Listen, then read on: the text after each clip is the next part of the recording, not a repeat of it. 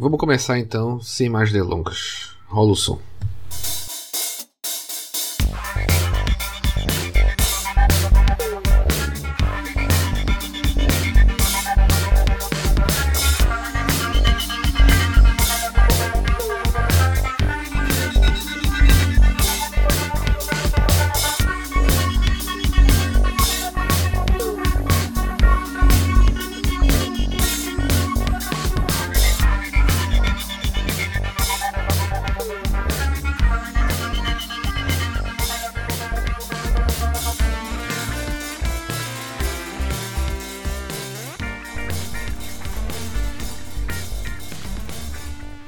Estamos de volta, estamos por aqui para mais um Sem Imagem Podcast, seu podcast sobre filmes, a sua revista semanal de cinema, sem cinema no caso, né? Como é que você está, meu caro ouvinte, minha caro ouvinte? Está tudo bem? Está tudo fluindo nesse mês de junho? O mês já está no seu dia 20 no seu, nas suas semanas derradeiras. E é isso. Episódio 49 do Sem Imagem Podcast. Caminhando para o fim de tudo. O fim desta temporada. O fim da vida. O fim. Não é? É, eu estou cansado. Estou quase de férias. Vou ter umas férias agora, então as coisas vão dar para descansar. Ou não. Eu posso cansar mais nas férias, porque, sei lá. Posso dormir tarde e acordar um pouquinho mais tarde. Também não é para ficar acordando 10 horas da manhã, né? Acho que isso não, também não é legal. Bom, é, somos o Sem Imagem Podcast, né? Falamos sobre filmes. Eu e você, meu caro ouvinte, porque sem você não existiria. Precisa de alguém para ouvir, né? Para as coisas acontecerem. É, tem um blog, imagem, narrativa e música, se você quiser ler algum texto. Temos o Instagram, sem imagem underline 1. E, e é isso. Tem um e-mail também, caiu no podcast, aquela coisa toda. Já sabe. É isso, eu tô meio sem paciência, assim, meio cansado. Não só fisicamente, talvez nem tanto fisicamente, mas mentalmente, assim. E o cansaço mental, acho que já devo ter comentado isso outras vezes, é ruim porque meio que tu não sente uma dor assim te alertando, só fica meio meio lento assim, meio disperso, meio às vezes sem vontade. Mas é isso. Esse estamos aqui para com um sorriso no rosto a fim de criar conteúdo, né? Então, vamos tentar nos divertir. É... Essa semana aconteceu alguma coisa? Claro que aconteceu. E eu acho que o podcast também. Também não, né? Especialmente serve para mim para registrar este momento que estamos passando. E é inevitável comentar aqui dos cinco, são cinco, bilionários que resolveram visitar o Titanic, o Titanic.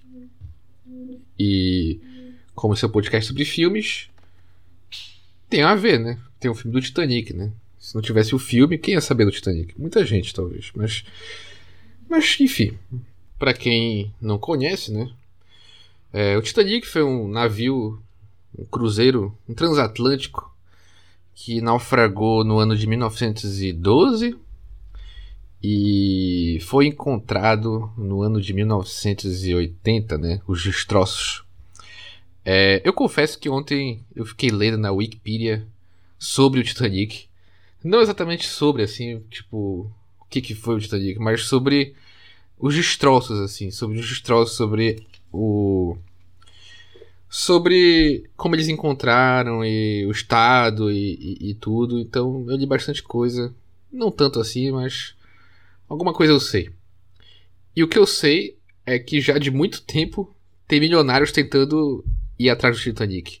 Especialmente a família dos de muitos tripulantes que estavam no Titanic, porque morreu muita gente muito rica que que estava no Titanic.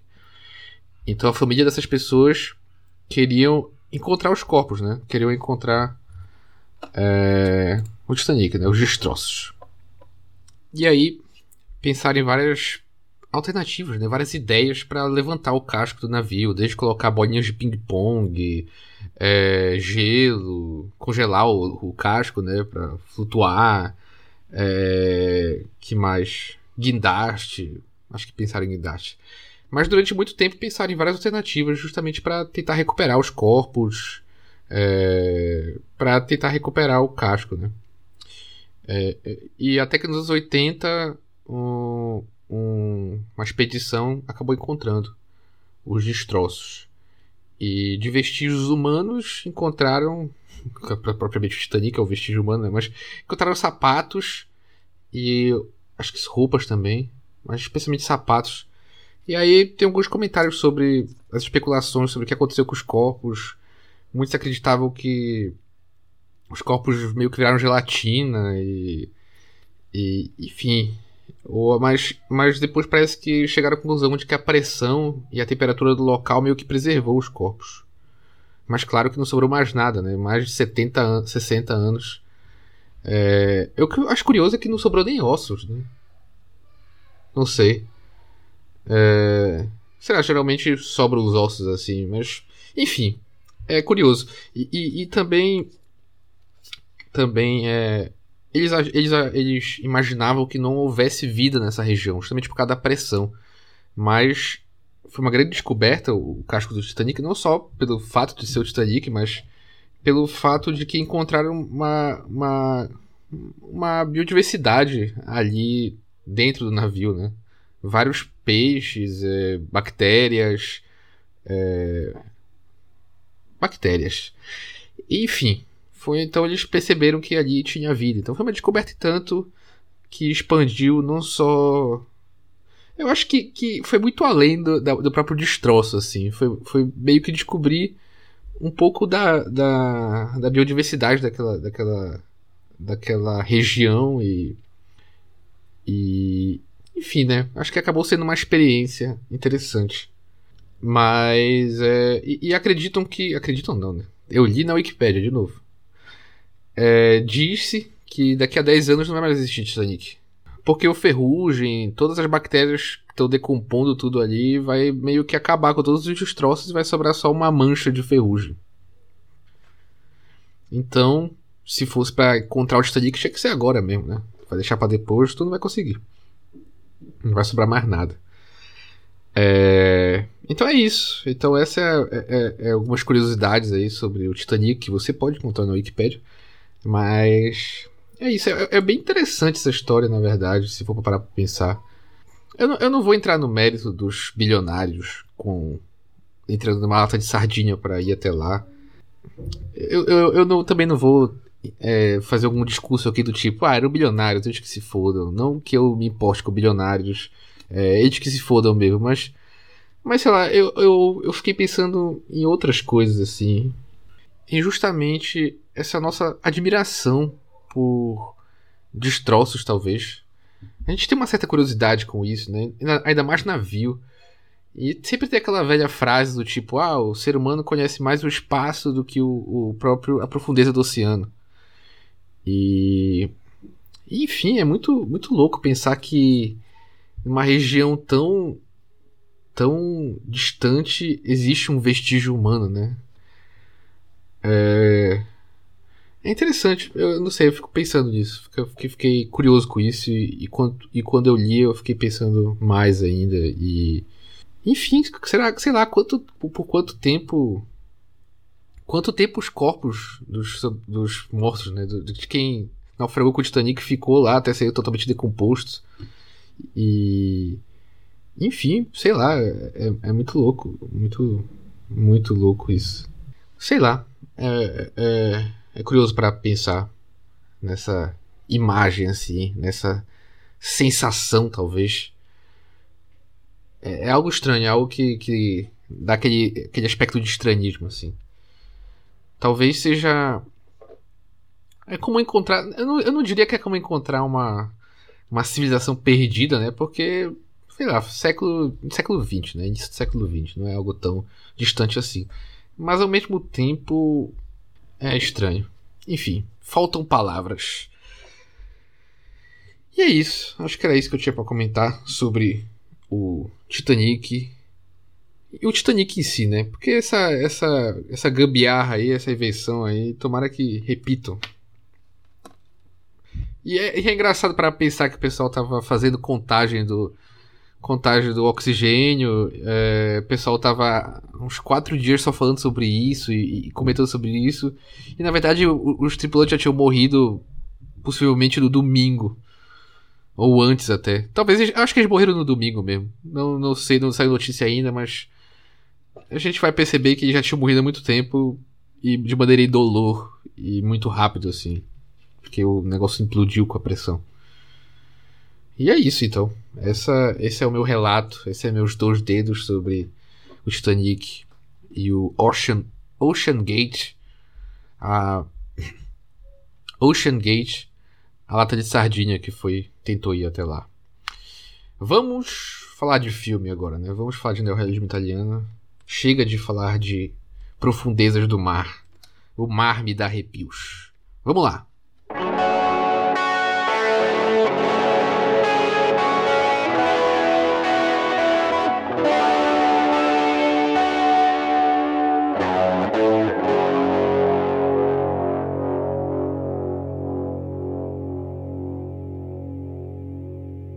Então, o filme que eu vou falar hoje é Arroz Amargo, do original Riso Amaro, dirigido por Giuseppe De Santis, lançado na Itália em 1949. Bom, no primeiro episódio que eu falei sobre o Rumo Cidade Aberta, eu estabeleci um recorte basicamente do ano de 45 até o ano de 53. Eu acho que vai, ter, vai ser até 54. Mas enfim, foi esse recorte que eu estabeleci como o, o período de filmes neorrealistas. Né? E eu já também estabeleci aqui o, o conceito, a maneira que eu entendi o que é o neorrealismo e trouxe algumas discussões. E eu acho que especialmente esse filme de hoje é, traz uma reflexão interessante que, que, acho que envolve diretamente aquele texto do Bazan, o texto do Bazan sobre o ladrão de bicicleta e sobre talvez é, a usurpação desse gênero, digamos assim. Não digo que é o caso do DeSantis, né, mas, mas já que eu citei isso aqui, eu acho que tem um, alguma reflexão que se pode ter a partir desse filme. Então, é, Arroz Amargo é um filme que eu ainda não tinha assistido antes, eu não conhecia esse filme, e ele é um filme que vira e mexe. É, parece, eu já eu vi em algumas listas assim, não em todas. É, ele talvez não seja tão associado. É, ele é associado ao realismo italiano, mas talvez ele não seja tão lembrado quanto Ladrão de Bicicleta e o, o Vítimas da Tormenta, por exemplo. É, inclusive, eu acho que ele é mais reverenciado, talvez, pelas presenças aqui. De ter a presença da Silvana Magnano, que é uma das protagonistas. A é, uma das principais protagonistas, na verdade. E Raf Valone, enfim, atores que, que são meio que figurinhas carimbadas do cinema italiano. Especialmente Sofia Magnani, né, que eu citei agora, ela, ela aparece em bastante filmes do, do Pasolini, por exemplo. Ela fez Medea, é, fez Teorema. Então, ela é uma figurinha meio carimbada no cinema italiano. A parte parece Morte de Veneza também, é, Decamerão, Édipo Rei. Ela fez vários filmes com o Pasolini. Então, isso é curioso e já demonstra algo que vai meio que de encontro às características do neorrealismo italiano, é, que é o uso de não atores. Tá certo que no caso da, da Silvana, ela. Esse era o primeiro papel dela, mas, por exemplo, a Doris Dowling, que é a outra protagonista, esse já era meio que o terceiro filme dela. É, e todos os outros meio que já seguiram carreira de ator, assim, então já já já a utilização de atores profissionais aqui, digamos assim. E isso é algo até que é citado num dos textos que eu li, que, que trata que esse filme ele não não tem um, um ele não é um filme de baixo orçamento assim.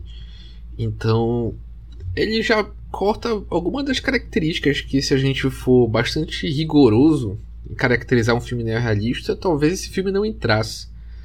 que seria, sei lá, um baixo orçamento, a utilização de não atores, é, gravar em locação. Nesse caso aqui, eu acho que. É, o filme é gravado em locação em vários momentos. Em alguns momentos parece ser estúdio, mas no geral eu acho que tem várias cenas em locação. É, que mais? Filmar um retrato, um retrato, uma camada da sociedade, né? Um retrato da sociedade, digamos assim, né? No caso aqui, é, a história está relacionada com as, com as é, trabalhadoras de campos de arroz, né? As mondines, é, que talvez até faça um, um, um, reflexo do, do filme anterior, né? Que, que basicamente o, o plano de fundo era os pescadores. Então, mas é, mas eu acho que cabe a reflexão aqui sobre sobre sobre é, aquilo que o Bazan levanta no texto sobre o ladrão de bicicleta, sobre como hum. talvez esse, o tema do neorrealismo estivesse sendo usurpado de certa forma, com grandes produções, né? Que é o caso aqui, que já é um filme com algum orçamento. Então, enfim, eu acho que cabe a reflexão. Mas o Giuseppe De Santis, segundo o texto do Bondanella, é, ele é associado com Antonioni, com Visconti, e, e especialmente na revista Cinema. Trabalhou com Visconti em Obsessione é, seu primeiro trabalho, grande trabalho, foi Kátia Trágica, de 47, filme produzido por ANPI, Organização Partizã de Esquerda. E seu trabalho, é, em seu trabalho, Desante coloca a luta de fazenda coletiva dentro do quadro de um filme de gangster tradicional. Esse aqui já está falando do, do Arroz Amargo.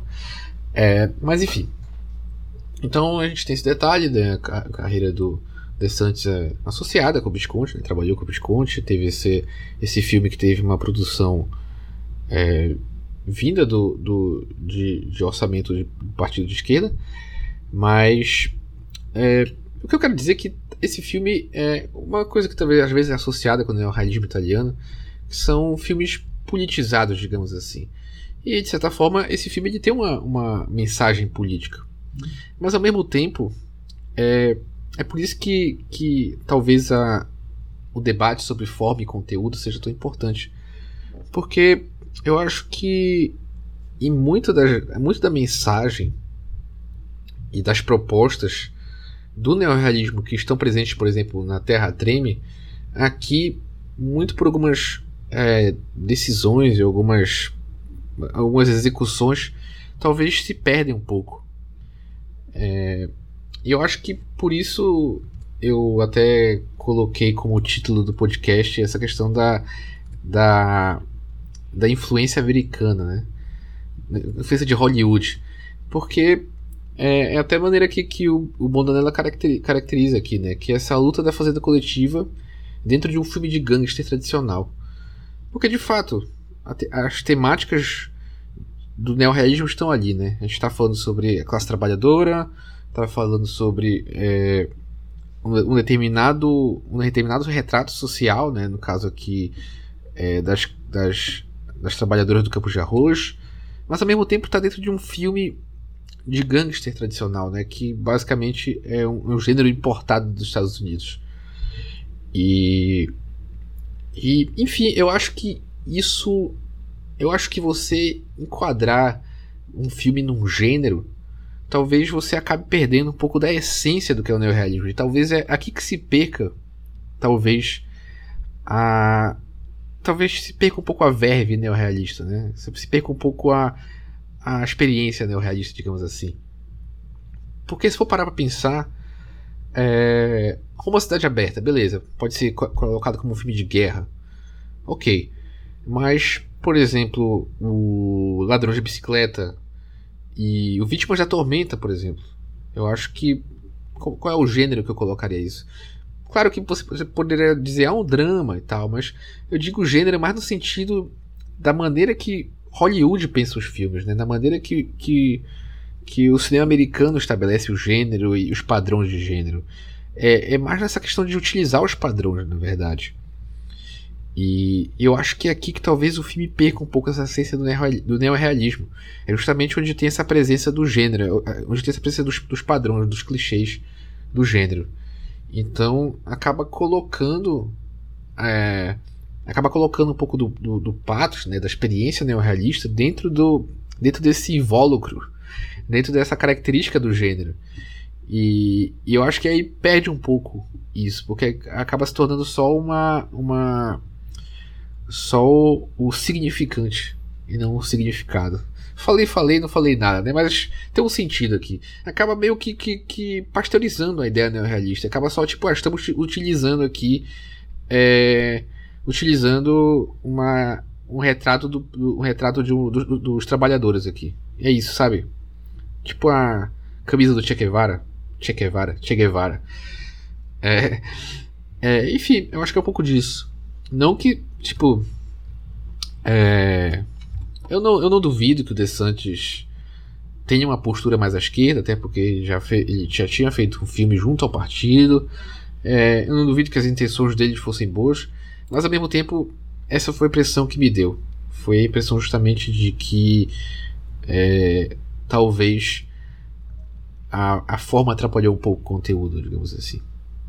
E talvez a presença, da, a influência do, do, do cinema hollywoodiano é, não, não, não foi algo benéfico, digamos assim. Né? Até porque, como eu estabeleci, como eu tenho dito aqui, que o, o neorrealismo acaba sendo um cinema antifascista e, consequentemente, anti-burguês. E o cinema hollywoodiano, basicamente, é o que estabelece todo. É, segue todas as temáticas, as cartilhas do, da, da dita cultura burguesa, né? E do cinema burguês, digamos assim. Mas. É, reflexões à parte, podemos falar um pouco propriamente do filme, né? Ele não é um filme muito fácil de encontrar. Eu encontrei ele no linkzinho russo, numa qualidade meio duvidosa, mas é, de volta ao debate da presença da mídia física, né? Ele está em DVD e na verdade eu não procurei se é fácil encontrar o DVD, mas possivelmente é porque geralmente é um DVD individual nesse caso, mas é, tá aqui o, um exemplo do, que, do porquê é importante ter é, acesso a DVD no caso, né? acesso à mídia física. Porque é um filme que não está nas Netflix da vida, né? Mas bom, não sei se você vai conseguir assistir, ou não sei se você vai querer assistir, mas agora eu vou contar uma breve sinopse, contar um pouco da história do Arroz Amargo. Do que se trata então Arroz Amargo? Bom, como eu havia dito, esse é um filme de gangster num plano de fundo de um filme neorrealista, né? Na verdade, o neorrealismo tá de fundo e o filme de gangster tá rolando na frente, né? Pô, mas o filme já abre com, com uma espécie de, de reportagem, né? Uma reportagem de rádio, digamos assim, né? Um locutor falando o que são as mondinhas, né? No caso. Explica o que são elas, onde habitam, fala do cultivo de arroz. É um locutor de rádio, né? Ele, ele abre, ele tá fazendo uma transmissão, digamos assim, e ele faz essa apresentação. E, e o cenário basicamente é, é basicamente essa uma espécie de esqueci como é que se chama para trem é, rodoviária, não é rodoviária, estação de trem, enfim. Onde está tendo essas trocas de trem e as mondinhas estão indo para a região do trabalho delas, né? E aí nesse momento tá o Walter, né, que é o nosso trambiqueiro, né, nosso golpista, fugindo da, da polícia e dá um destaque também para um colar que ele tá levando. Até que ele se encontra com a namorada dele, né? A mulher dele, a Francesca. E, mas a polícia ainda tá na, na pista dele, né? ainda tá na, no encalço dele, ainda tá na, na busca dele. Então, para fugir da polícia, ele se mistura com as mondinhas, né? Na verdade, ele, ele manda a namorada dele se misturar com as mondinhas e foge. Então, a namorada dele vai junto com as trabalhadoras de arroz. E uma dessas trabalhadoras é Silvana, né? Nossa outra protagonista. Então, ela vai trabalhar junto com as trabalhadoras de arroz, né, no caso. Vão lá para a região, né, uma espécie de fazenda. E lá basicamente eles trabalham uma espécie de, eu acho que é escambo que fala, né? Onde o trabalhador ele, ele o, o, dono, né, dá o, o espaço para eles trabalharem e eles pagam com trabalho, né? Algo assim.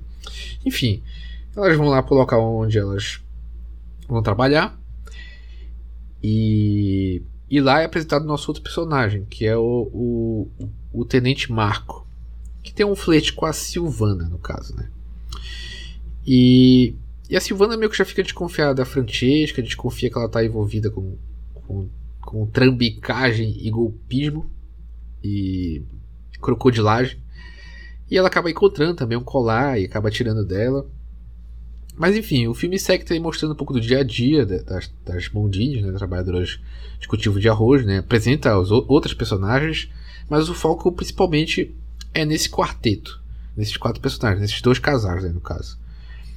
É, acaba se criando uma situação ali onde uma, uma, certa rivalidade entre a Silvana e a Francisca, porque a Silvana meio que desconfia que a Francisca está envolvida com com roubo e a Francesca meio que quer esconder isso.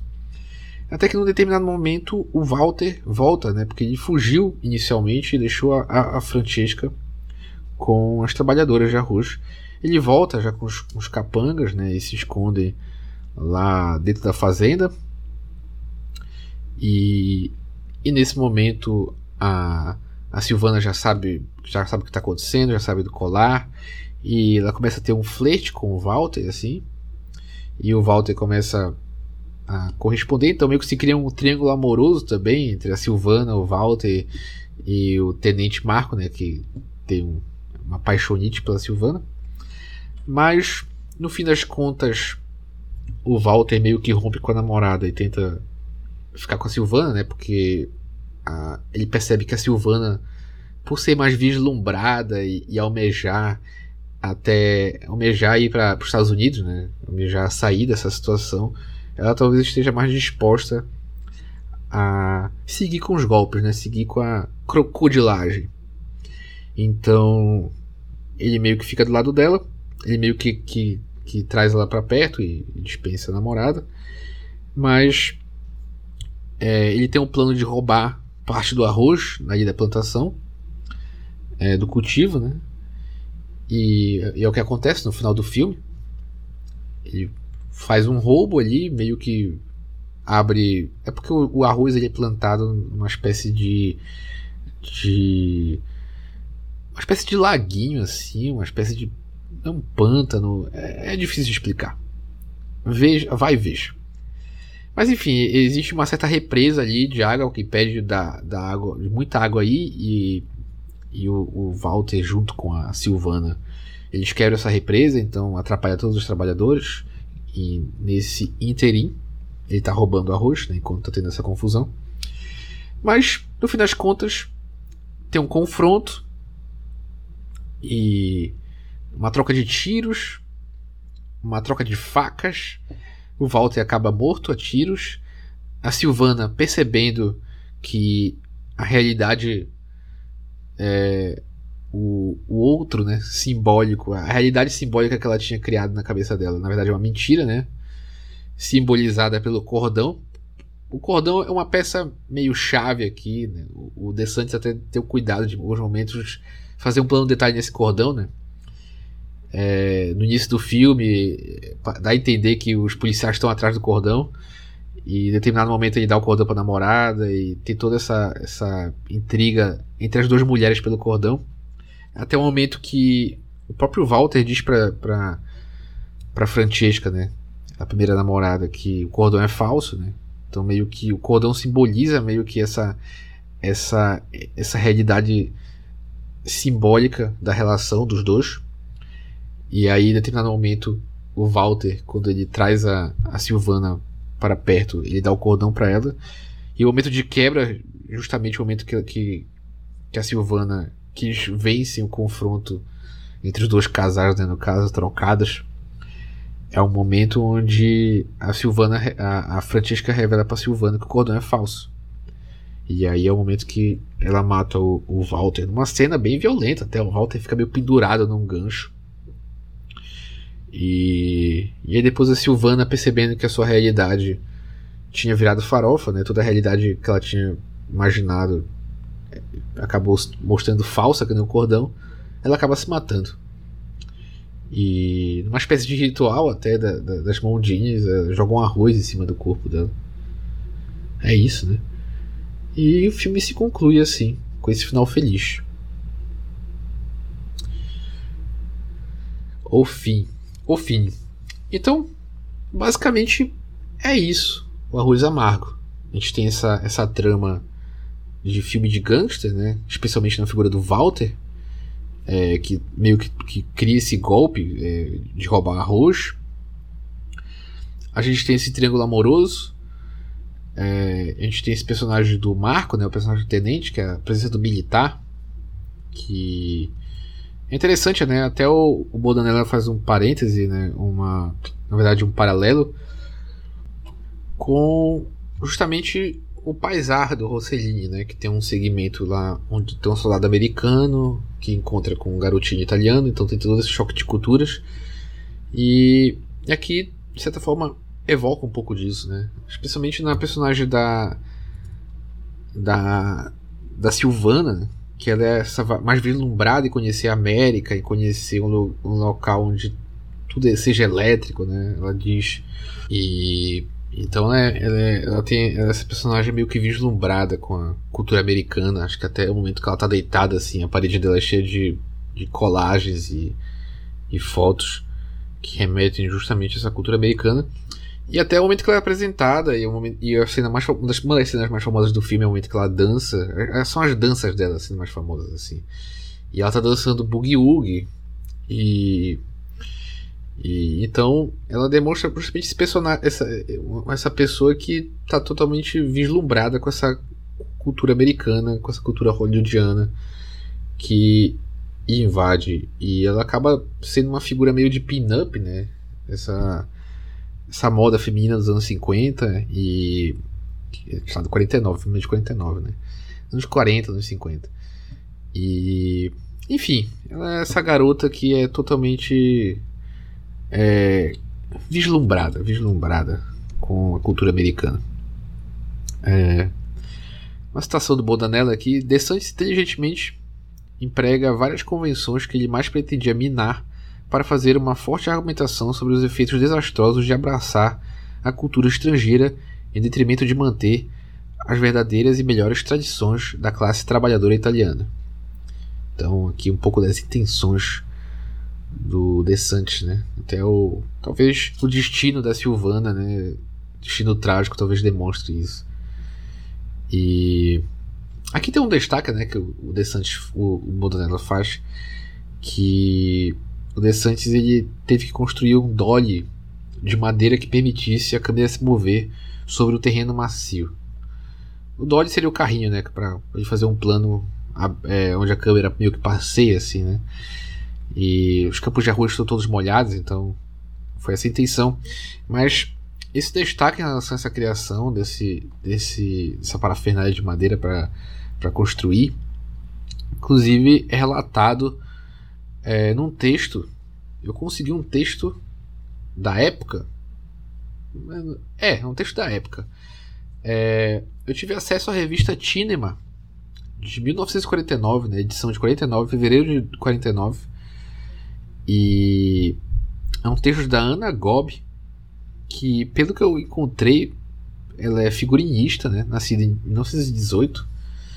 E é um texto Como abbiamo lavorato per iso amaro. Como, a, como trabalhamos os trabalhadores.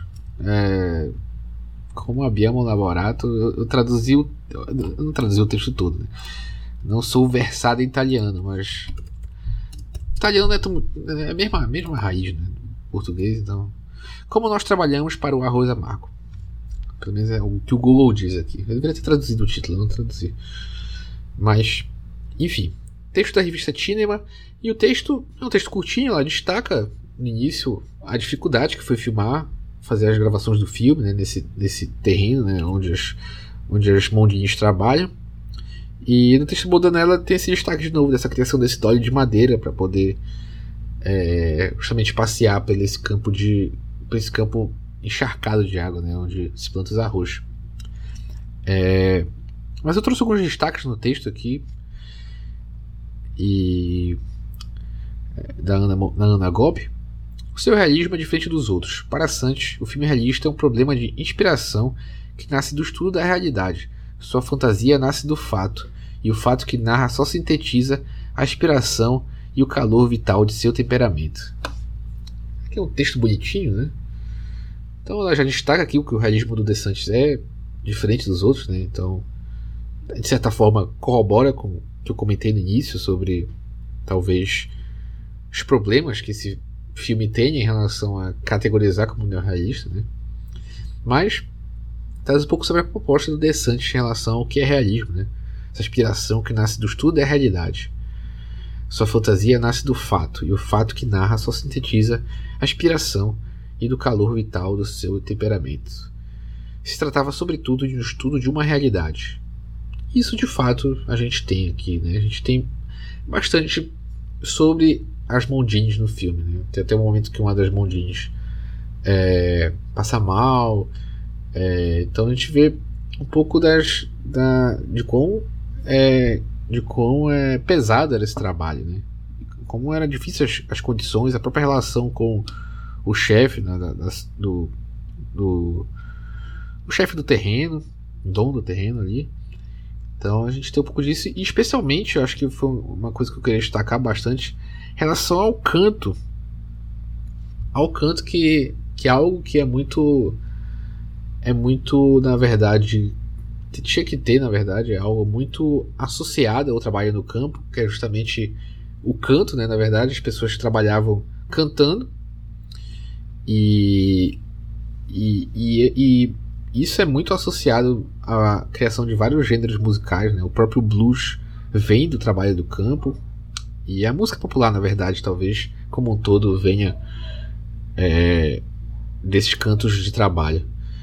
E isso é representado bastante no filme, né? até um momento onde tem as trabalhadoras que são contratadas e tem, uma, tem um pessoal que vai junto, né? A, a Francesca acaba estando com outro grupo, que é o grupo que não é contratado, mas eles meio que trabalham e demonstram esforço para ver se eles são admitidos.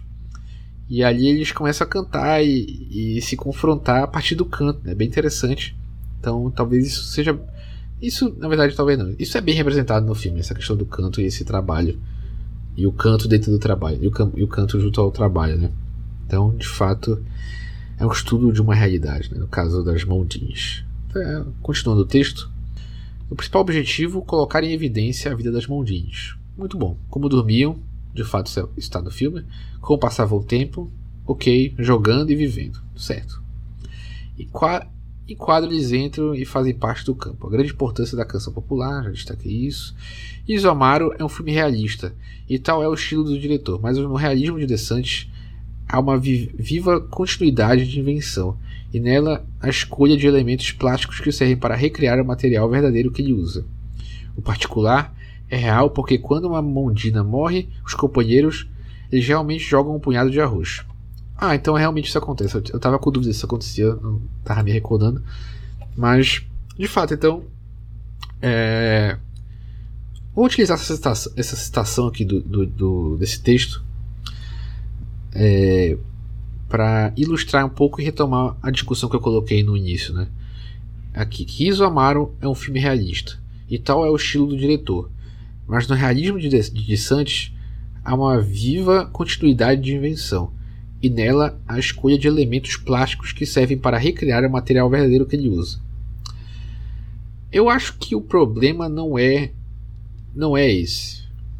Eu concordo que a maneira que o, que o utiliza esses elementos, é, a escolha desses elementos plásticos servem para recriar o material verdadeiro, eu acho que tudo que é relacionado aos moldinhos tá, tá, tá perfeito, tá tudo lá. O filme poderia ser só sobre isso a maneira que elas são representadas, a maneira que a cultura delas é, é mostrada, a maneira que o canto, canção popular trabalha é, é, é representada.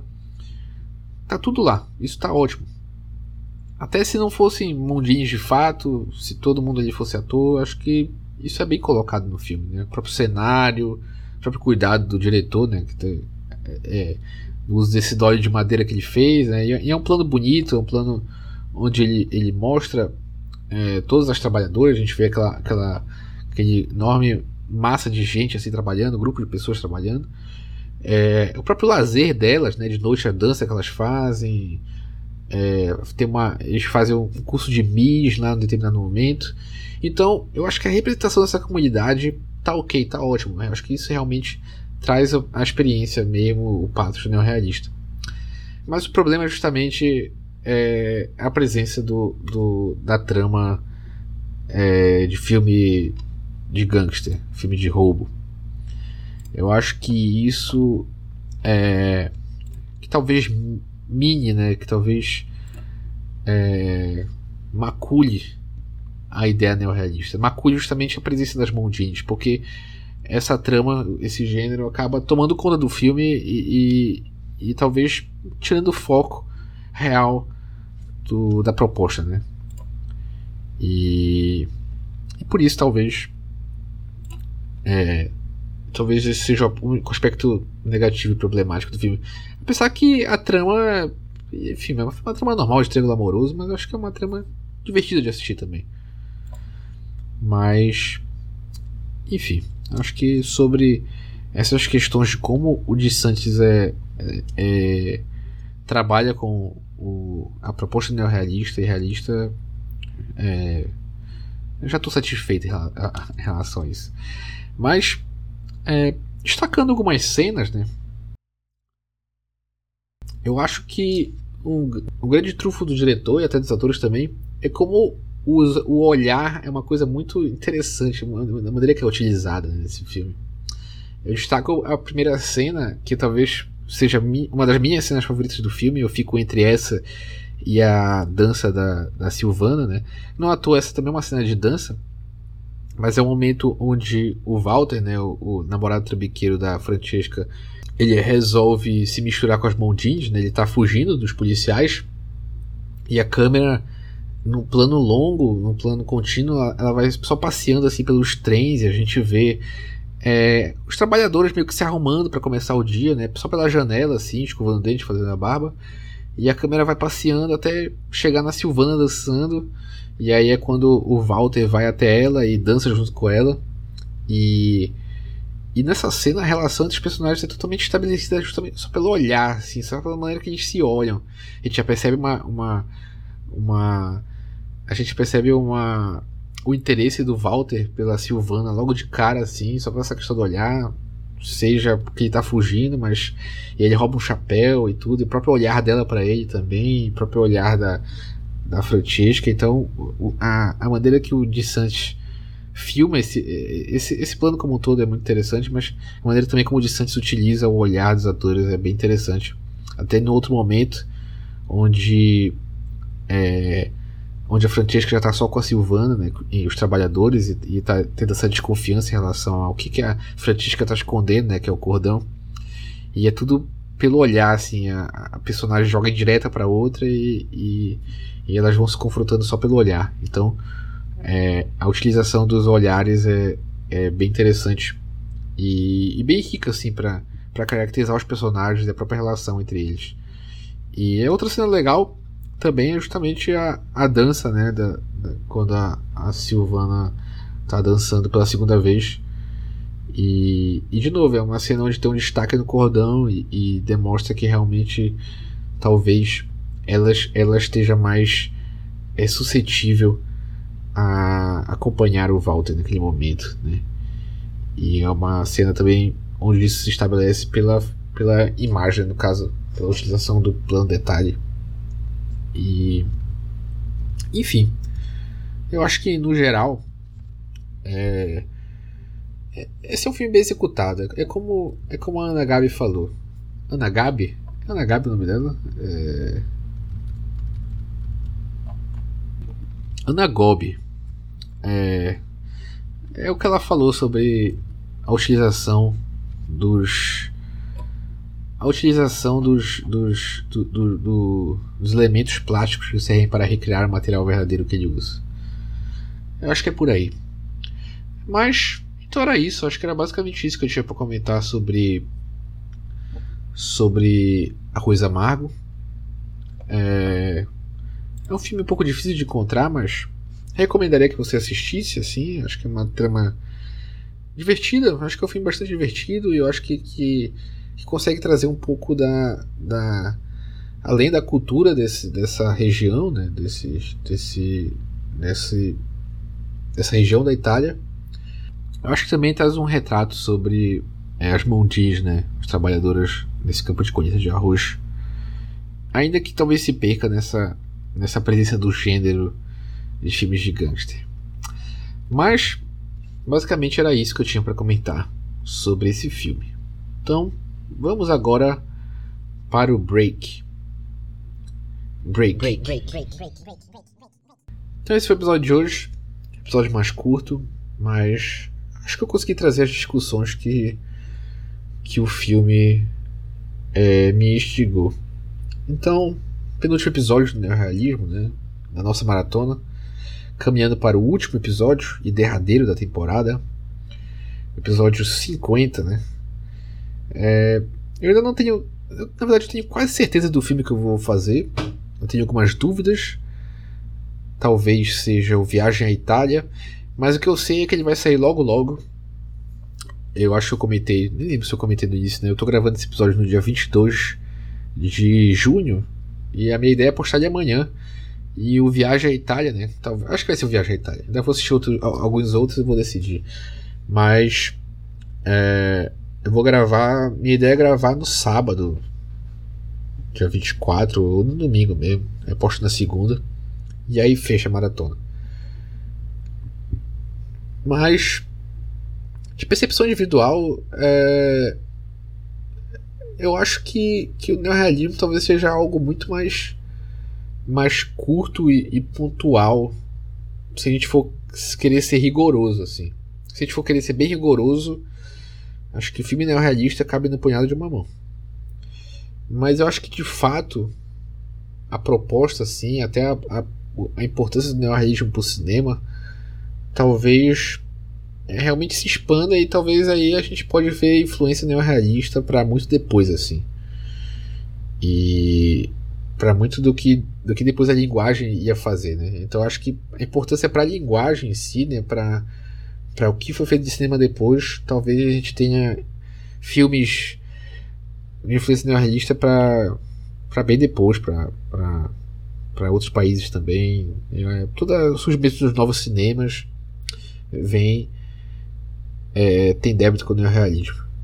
Então eu acho que é essa reflexão que eu, que eu fico aqui e deixo para vocês neste episódio 49. E é isso. Vamos fechar em 50. Acho que não vai dar, já, né? já não tem mais o que falar aqui. Falta dois minutos ainda. Não vai dar. Enfim, vamos concluir então. Muito obrigado por sua atenção e até o próximo episódio. Tchau, tchau.